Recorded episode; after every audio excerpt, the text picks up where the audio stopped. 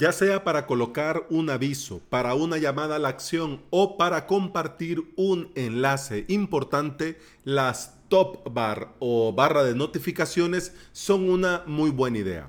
Plugins para poder hacer esto tenemos muchos, pero en este episodio quiero explicarte cómo hacerlo con un sencillo código.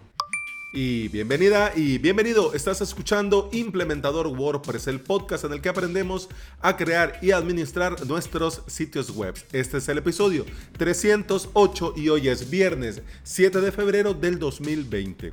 Si estás pensando en crear tu propio sitio web y querés aprender por medio de videotutoriales, te invito a suscribirte a mi academia online, avalos.sv. En esta semana, hoy estamos terminando el curso de WordPress intermedio con la décima clase, redirigir al hacer login.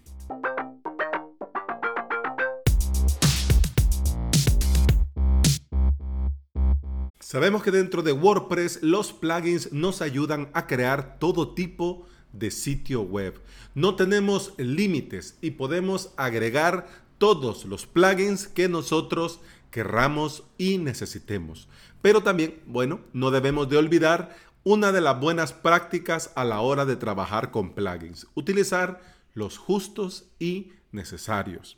Las top bar o barras de notificaciones son muy útiles para cumplir con varios objetivos. Por ejemplo, nos ayudan a llevar tráfico a, una página específica, también a reforzar el interés para aumentar las ventas, notificar sobre alguna afiliación, avisar sobre algún descuento, eh, notificar sobre una fecha que está pronta a llegar, mostrar breves anuncios, etc.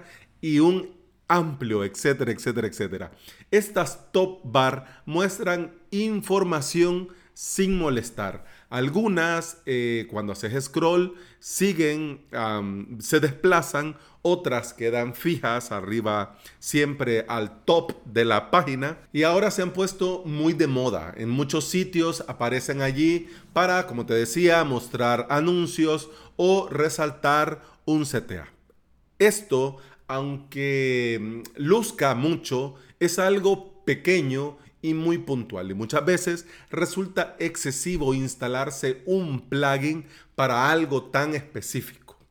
Además, este tipo de plugin que te pone esta top bar normalmente está pensado para cuestiones de marketing y traen muchas cosas, muchas opciones y plantillas que sobran. Y lamentablemente ya sabemos que un plugin más es más trabajo para nuestro sitio, más carga para el servidor y el rendimiento dependiendo del desarrollo del plugin puede afectar al rendimiento de nuestro sitio web en general. Si lo hacemos nosotros por código, tenemos la ventaja de colocar la top bar pero sin afectar el rendimiento de nuestro sitio, porque es un par de líneas de HTML y un par de líneas de CSS y nadie más. Y aunque puede parecer muy complicado, en realidad no lo es tanto. Es bastante sencillo. Lo primero que tenemos que entender, que saber, es lo que tenemos que poner y a dónde. Así que pongámonos manos a la obra y lo primero que tenemos que hacer es un child theme de nuestro tema. ¿Por qué? Simplemente para no perder estos cambios cuando el tema se actualice. Sobre los child themes, eh, te hablé en el episodio 218 que tenía por título Los temas y algunos hijos, es decir, los themes y algunos hijos. Vas y lo escuchas y ahí entendés más o menos cómo hacer esto del child theme. Pero bueno, también lo podés hacer directamente en tu tema actual. ¿Cuál es el detalle? Que si es un tema del repositorio, al actualizarse, pues entonces borrarías esta línea de código y tendrías que volverla a colocar vos una vez que se actualice. Solamente eso. Así que no hay problema. Si haces el child theme y en el child theme no tenés el archivo que vamos a necesitar, vas a la carpeta de tu tema padre, copias el header.php, es decir, el header.php, y lo copias a la carpeta del child theme. Y ya con eso ya lo tenés hecho y podrías modificar el header.php del tema hijo, ¿ok? Así que bueno, como te decía, vamos directamente al child theme o si lo vas a hacer directamente desde al tema, pues ya sabes que cuando se actualice, pues se borra, porque se, se borra el, el antiguo y se pone uno nuevo, entonces tendrías que volver a hacer. El caso es que ya sea con uno o con otro, vamos por nuestro, a nuestro FTP, a nuestro programa FTP, y vamos a buscar un archivo. Dentro de WP-content, vamos a encontrar la carpeta theme y dentro de theme vamos a buscar la carpeta de nuestro tema activo o de nuestro child theme. En uno o en el otro necesitamos modificar el archivo header.php. Lo abrimos con nuestro editor de código de turno y vamos a poner una línea después de mm, menor que barra head mayor que. Luego de esto, vamos a pegar la línea que te dejo yo en las notas de este episodio. Es un div id my top bar y aparece un texto, que es el texto que va a mostrar la top bar, y aparece también un enlace. En el enlace he puesto el enlace a mi web, vos la cambias por el enlace que necesitas, y el texto donde dice clic aquí, es lo que aparece eh, cliqueable y que aparecería el guion abajo. ¿Ok? Copias todo eso y lo pegas en el header.php donde te decía. Al modificar el texto que yo te he puesto que dice aviso importante para todos si necesitan más información, clic aquí. Ese texto lo tenés que cambiar por el tuyo, pero lo tenés que hacer con cuidado para no comerte un símbolo, un signo, una letra o algo que sea ya propio del HTML, porque si no, pues no te va a funcionar. ¿Ya? Pero bueno, cuando ya guardes esto, cuando ya guardes esto y recargues tu página, tu sitio web, tu WordPress, vas a ver que ya te va a aparecer el texto y el enlace, pero pegado a la izquierda de tu ventana y se va a ver feo, se va a ver un, trozo de, de, de texto en un fondo blanco, así todo feo ahí amontonado, mal hecho. Así que para que se vea bien tenemos que darle un poco, un toque, un poquito, unas pizcas de CSS. Y esto lo podemos hacer muy fácil dentro del personalizador de nuestro WordPress. Sí, podemos agregar esto a nuestro CSS.